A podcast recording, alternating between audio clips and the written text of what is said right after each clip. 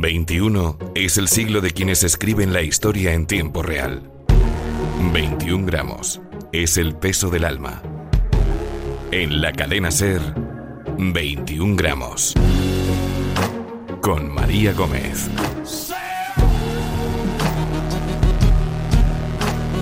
La historia se escribe cada día y cada paso condiciona al siguiente. Todos formamos parte del camino, pero solo unos pocos son capaces de cambiar el futuro. Esto es 21 gramos.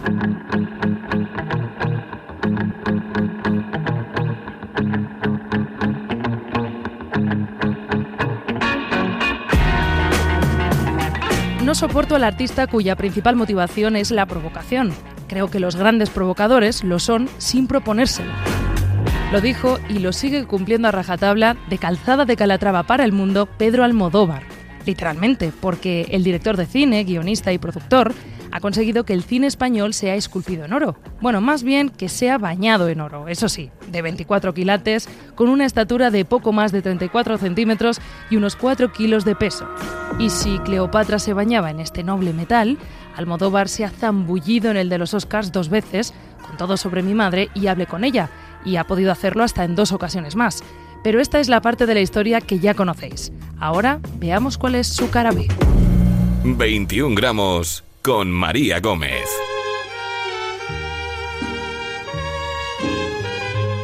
Si algo caracteriza al cine de Pedro Almodóvar es su particular universo femenino. Sus historias hablan sobre mujeres enamoradas, traicionadas, incomprendidas, devoradas por los celos o maltratadas por los hombres. Sobre su relación con ellas nos habla Alfonso Latorre. Soy infeliz Amas de casa, prostitutas, transexuales, madres, lesbianas, drogadictas, religiosas. La galería de mujeres almodovarianas es compleja y diversa, aunque casi todas poseen un denominador común. Son fuertes, autosuficientes y luchadoras, pero expuestas al sufrimiento y la soledad. Han perdido el norte y buscan desesperadamente la forma de encontrarlo. Cuando las mujeres nos deja el marido, porque se ha muerto o se ha ido con otra, que para el caso es igual, nosotras debemos volver al lugar donde nacimos porque si no, nos perdemos por ahí como vacas sin cencerro. Pocos cineastas se han centrado en ellas como Pedro Almodóvar, sin embargo esa aproximación al mundo femenino no ha estado exenta de polémica. Su tratamiento de la violencia de género en Pepi Boom, del acoso en Atame o de la violación en Matador, Hable con ella o Kika, le han granjeado no pocas críticas. Tú eres polvazo, ¿verdad? Sí, el famoso topono. Yo soy Kika. Pasa, Kika. Paul, ¿esto que estás haciendo? Está muy mal. ¿Cómo que muy mal? Si soy el mejor. En los rodajes siempre me lo decían. Sí, pero es que esto no es un rodaje. Esto es una violación auténtica.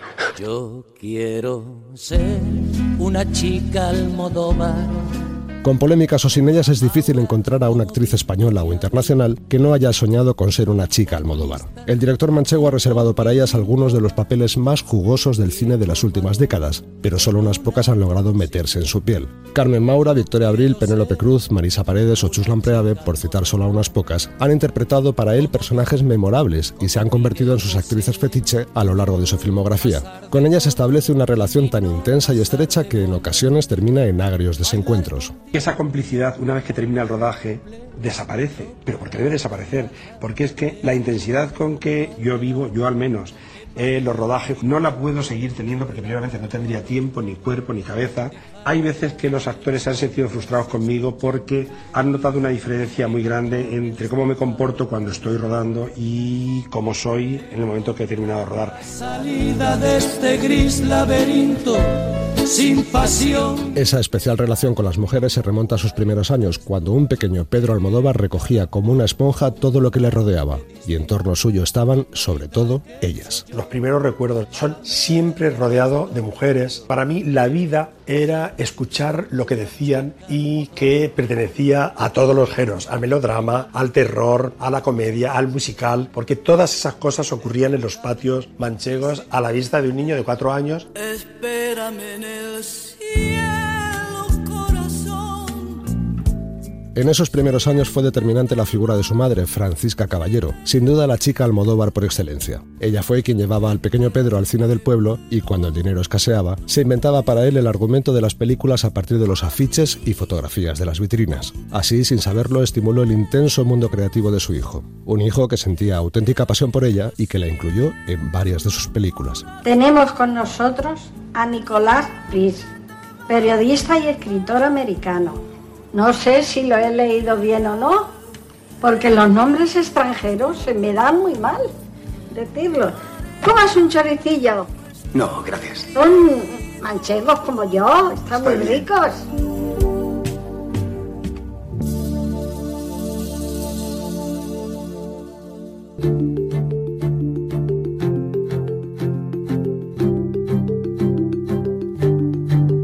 A través de su filmografía, Pedro Almodóvar ha construido un universo propio y paralelo, sometido a sus propias reglas y que tiene mucho que ver con su propia realidad. En una entrevista reciente, el director reconoció que su vida se cuela en todo lo que escribe de un modo inconsciente. Sus obsesiones, sus recuerdos o sus pasiones asoman en cada fotograma detrás de algún personaje. Esa es la razón por la que no quiere que nadie escriba su biografía ni ahora ni en el futuro, y mucho menos que le hagan un biopic queda prohibido para todos. Pero sobre la radio no ha dicho nada, ¿verdad? Hay una curiosa costumbre muy poco conocida de Pedro Almodóvar, un ritual solitario y poético. Cuando llega a un hotel, el director se autorretrata frente a su espejo, solo, con una fotografía. Lo hace, según ha confesado, solo para él, solo para contemplar el paso del tiempo, solo para dialogar consigo mismo acerca de la soledad. Me llamo Pedro Almodóvar, eh, nací en La Mancha, mido 1,78 centímetros y peso 70 kilos. En el extranjero me han comparado con Buñuel, Pasolini, Visconti, Woody Allen, Berman, Fellini y en España con Mariano Zores y Eloy de la Iglesia. Yo creo que todos tienen razón, pero yo pienso que me parezco cada vez más a mí mismo. Esta afición a los autorretratos, este diálogo íntimo, también está presente en sus películas, aunque de un modo menos evidente. Su huida consciente del naturalismo impide que el reflejo sea tan nítido como el que devuelve el espejo de un hotel. Yo pensaba que esto era un verdadero autorretrato. Quizás no sea para tanto, pero sin duda la vida de Almodóvar impregna sus películas. Son sus vivencias personales, sus experiencias de la infancia y su particular visión del mundo las que configuran su universo único y profundamente personal. El autorretrato es un género ya es muy clásico y siempre el artista suele un poco, por eso yo me he permitido la licencia. El profesor de comunicación audiovisual de la Universidad de Málaga, Agustín Gómez Gómez, que ha investigado sobre los aspectos autobiográficos del cine de Almodóvar, reconoce dos etapas bien diferenciadas en la obra del director manchego. La primera un periodo en el que él eh, se muestra eh, en una especie de presente de presente continuo, ¿no? O sea, yo soy este, yo soy, yo canto con McNamara, yo soy hago fotonovelas, eh, yo soy director de cine. Y una segunda más madura. En pasado, casi podríamos decir un pretérito perfecto, ¿no? Es el yo he sido. Y ahí es donde empieza un poco a introducir a personajes que tienen que ver con su infancia, con su familia, con su vida y por lo tanto con su autobiografía. A esa segunda etapa pertenecen sus películas más evidentemente autorreferenciales. La flor de mi secreto. La película protagoniza Marisa, su soledad y sus problemas con el marido, pero a nivel secundario eh, está todo lo demás, mi familia, mi origen, mi pueblo. La ley del deseo, Volver, un regreso a la maternidad como origen de la vida y la ficción, y la que es para muchos su película más autobiográfica, La mala educación.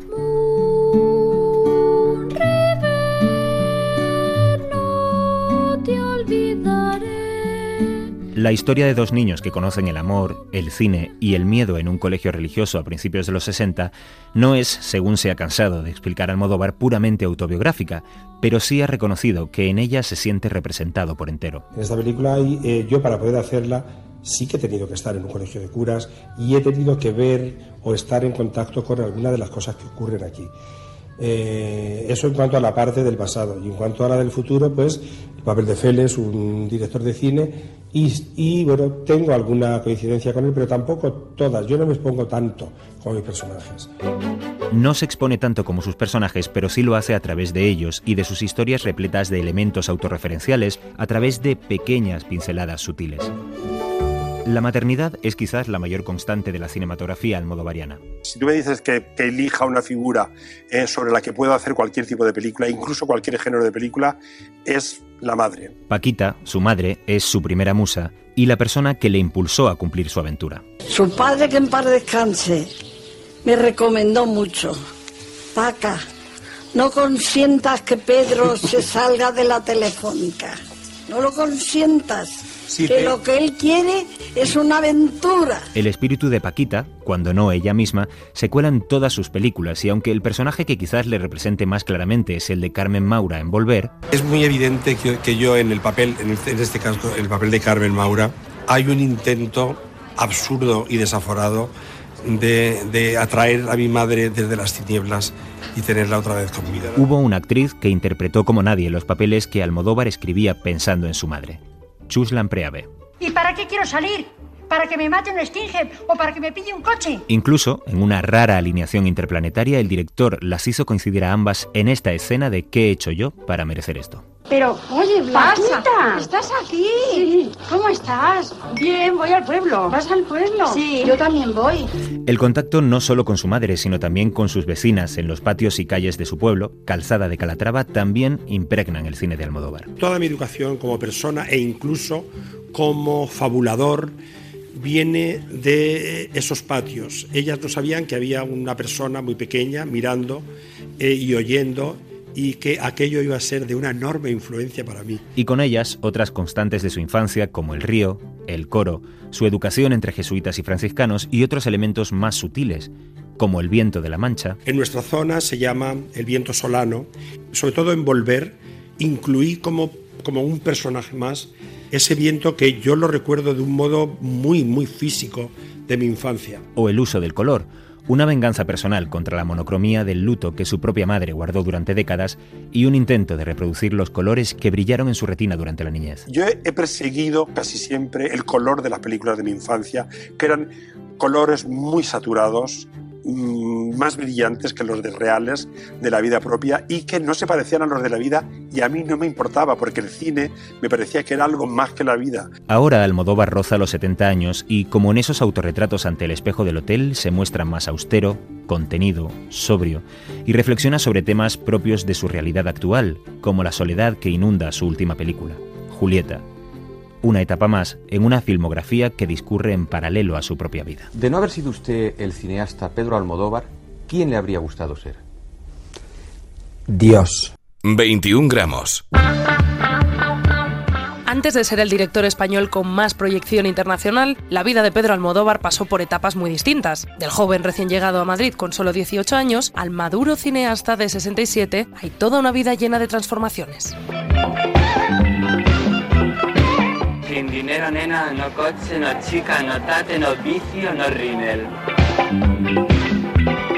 Sin dinero, así estaba el Almodóvar de 1967, con un pie recién puesto en la capital. Sin embargo, una plaza de ordenanza en Telefónica le permitió la estabilidad necesaria para empezar a rodar sus primeros cortos y vivir el Madrid de la transición. La explosión de libertad que hubo en ese momento, en la calle, en la noche y en la vida que hacíamos, no tiene comparación con la situación que estamos viviendo ahora mismo en España. Entonces es la primera década de una España democrática. Todo eso era una absoluta celebración, muy excitante.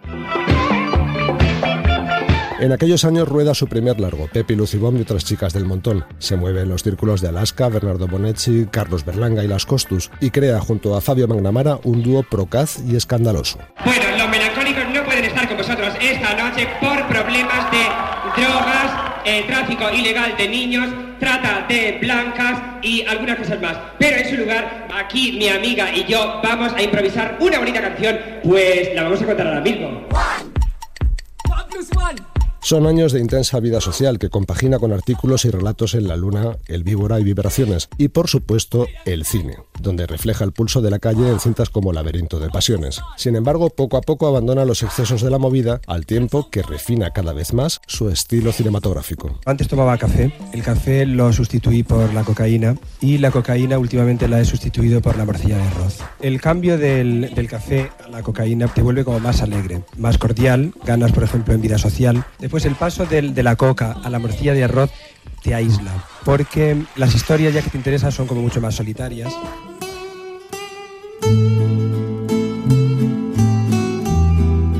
Su cine se vuelve más maduro e introspectivo, siguiendo una evolución paralela a su vida. Se convierte en sinónimo de taquillazo, como lo atestiguan los más de 3 millones de espectadores españoles de mujeres al borde de un ataque de nervios, los 2 millones y medio de Todo sobre mi madre o los casi 2 de Volver. Mira, yo iré cuanto antes, pero hoy me es remotamente imposible.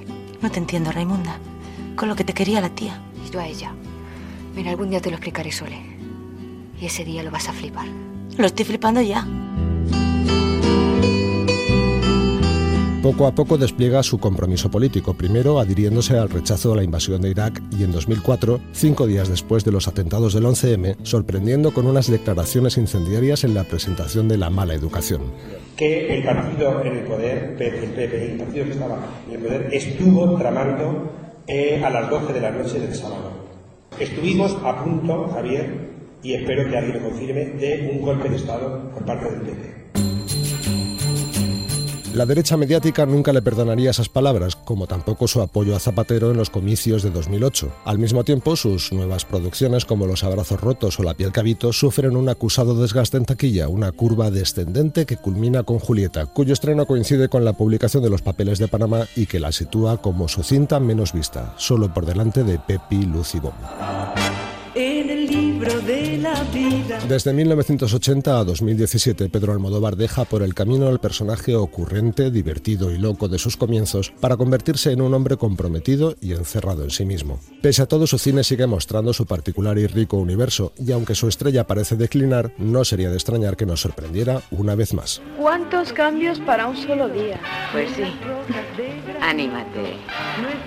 Ante ti se abre una nueva vida. 21 gramos, con María Gómez.